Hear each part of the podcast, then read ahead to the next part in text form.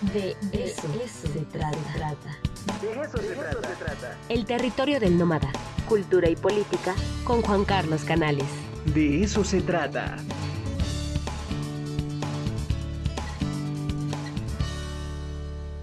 Queridísimo Juan Carlos Canales, ¿cómo estás? Buenos días. Bien, muy bien, buen día Ricardo. ¿Cómo te fue por el norte cuando anduviste en Coahuila, no? Bien, bien, bien. No, la verdad es que a mí el norte me gusta muchísimo. Y tuve la fortuna de que hacía más calor aquí en Puebla que allá en el norte en los días que estuve por allá, entonces estuvo magnífico. Así es que bien, bien, bien, todo en orden. ¿Y tú cómo estás? ¿Ya relajado? ¿Ya pasaste calificaciones? Ya. Ya, estás un poco más tranquilo para hacer lecturas y leer y ver muchas películas. Así es, estoy eh, haciendo lecturas y relecturas. En esta ocasión voy a hablar de un libro que releí hace un par de semanas, pero antes de hacer la reseña de este libro, me gustaría añadir una pequeñísima información literaria a la columna de Miguel Ángel Cuenya, Sí. que eh, el comentario de Miguel Ángel sobre el señor Ansúrez me hizo recordar al celoso extremeño de Cervantes, que es la misma historia del señor Ansúrez, Claro. ¿no? Este hombre que viene a América, hace la América y regresa rico a su villorrio en España, y bueno, ahí toda la historia del celoso extremeño.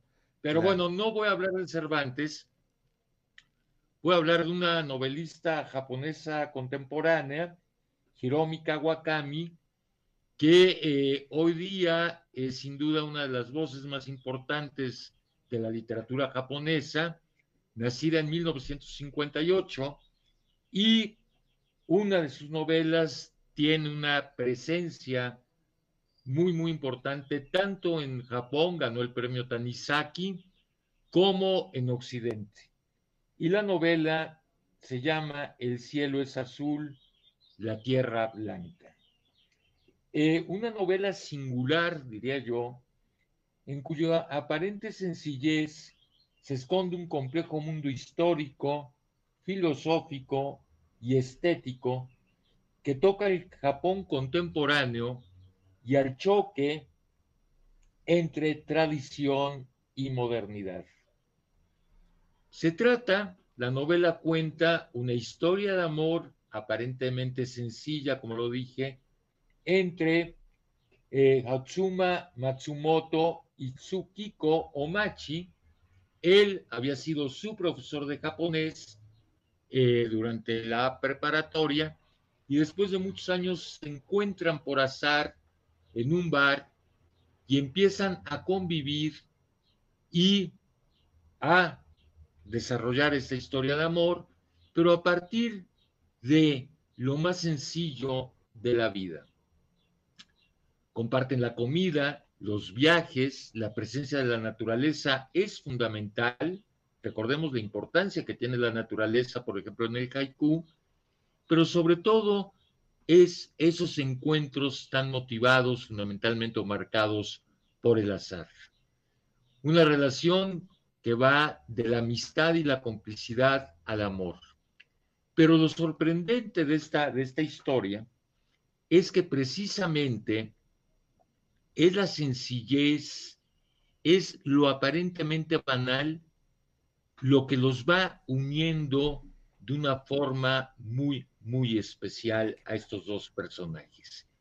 Y pese a las diferencias de edad, intelectuales, él representa eh, la cultura japonesa tradicional, ella es una mujer de 38, 39 años, enclavada en el mundo del Japón contemporáneo, y pese a esas, todas esas diferencias, bueno, van creciendo los vínculos amorosos, pero sobre todo a partir de algo que es fundamental, el respeto a la diferencia. Si algo marca la relación entre ellos, es el respeto a esos dos mundos que cada uno de ellos encarna.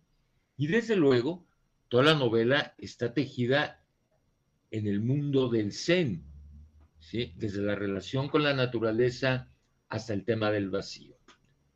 después de reconocer que ambos están enamorados, él muere. Y la herencia que le deja a ella es el portafolio con el que el profesor iba venía a todos lados. Wow. Un portafolio vacío. Pero ¿qué significa el vacío para el Zen? El vacío para el Zen significa la posibilidad de llenar ese mundo vacío. No hay que verlo como algo negativo, Claro. ni eh, como el hueco, el, eh, sino como la posibilidad de recuperar un mundo. Entonces, eh, la historia de amor es una historia absolutamente sencilla, es fascinante como lo que fundamentalmente comparten es la comida, el libro al mismo tiempo es un tratado de cocina japonesa y los encuentros marcados por el azar, la relación por la naturaleza, etcétera, etcétera. Entonces, es una novela singular eh, y hoy día eh, Japón está aportando al mundo toda una generación de escritores, desde luego mucho eh, posteriores, mucho más posteriores a Mishima, a Kawabata, a Tanizaki, a Kobo Abe, que son, digamos, estos últimos, los escritores japoneses a través de los cuales conectamos con esa literatura. Pero después de ellos, pensemos en Murakami, que es de alguna manera un puente entre la literatura clásica japonesa y la contemporánea, hay toda una serie de escritores nacidos en los 50, en los 60, que también están aportando muchísimo a la literatura contemporánea. Por ahí hay una Entre escritora que me gusta mucho, este, Banana Yoshimoto, no sé si las leído. Claro, claro, claro. Interesante, También ¿no? una mujer nacida en los 50, ¿no? Si no me equivoco, es una mujer nacida en los 50. Y, eh, por ejemplo, está esta mujer Ogawa también con una novela fascinante que se llama La fórmula preferida del profesor, El embarazo de mi hermana, que son escritores relativamente jóvenes, digamos, en comparación a la novela clásica japonesa. Entonces, es una novela verdaderamente fascinante. Es una novela que la han calificado como una novela de aprendizaje, donde lo banal se convierte en algo trascendente siempre. Oye, pero eh, sí será mm, eh, la palabra correcta banal, este Juan Carlos. Eh, es o lo cotidiano. Exacto, Lo sí, banal, sí, sí. No en el sentido peyorativo, sino lo cotidiano, lo más simple de la vida se convierte en algo trascendental. Por ejemplo, un viaje a recoger setas, ¿sí? O, o- o quizá Eh. este, más eh, enfocado a, a la sencillez, que lo, lo- refiero solamente por el- todo lo que platicaste y que al parecer todo lo envuelve eh, el zen. Y que precisamente que creo que es una como especie de lección, ¿no? De que las cosas sencillas pueden llevarnos a buenos términos, pueden llevarnos a buen puerto, podemos tener, y eso es siempre es un tema muy oriental, sobre todo japonés, y que ha este, que comienza a permear prácticamente en todo el occidente, ¿no? Estamos volteando hacia eso, Juan. Sí, esto último que dijiste, eh, pensemos en el haiku, que el haiku de alguna manera es una imagen, pero que concentra el universo. Es una imagen aparentemente sencilla, una imagen objetiva de la naturaleza, pero que de alguna manera en esa imagen está todo el universo. Claro. Y esa es una buena analogía de el pensamiento zen, ¿no? Claro, y además la novela, de alguna manera, es una novela minimalista, Uf, como los haikus. claro. pequeños capítulos, eh, imágenes concentradas, eh, pocos diálogos. Además, es una novela que también bordea el silencio Wow, qué como maravilla. parte del zen.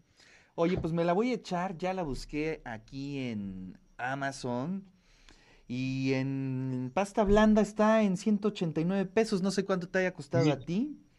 Hijo, yo la compré ya hace varios años, yo la releí. Eh, la primera edición en español fue del 2009, luego se reeditó en el 2012. pero eh, puedes eh, comprarla incluso posiblemente en alguna librería de Puebla. Claro. O eh, puedes bajarla también de alguna página virtual, ¿no? Es lo que veo aquí en Kindle, está en 109 pesos, la verdad es que está bastante y barata. Vale la pena. y vale la pena. Vale la pena, te va a gustar mucho. Es una novela de una fineza, ¿no? De una delicadeza. Es como una pintura japonesa o como un haiku literario, la novela. Qué maravilla. Pues te agradecemos mucho, Juan Carlos, como siempre, que nos compartas tus lecturas, tus películas, tus pensamientos y te mando un fuerte abrazo. Pues nos vemos aquí la siguiente semana. Aquí estamos, igual otro abrazo para ti, para todo el auditorio y muchas gracias, Ricardo. ¿Qué vamos a tener el domingo en Territorio del Nómada? Ah, voy a entrevistar a José Antonio Alonso, eh, investigador del IGDE, pero es una figura muy importante para América Latina. Eh, él fue jesuita, eh, vivió los acontecimientos del Salvador junto a los jesuitas asesinados.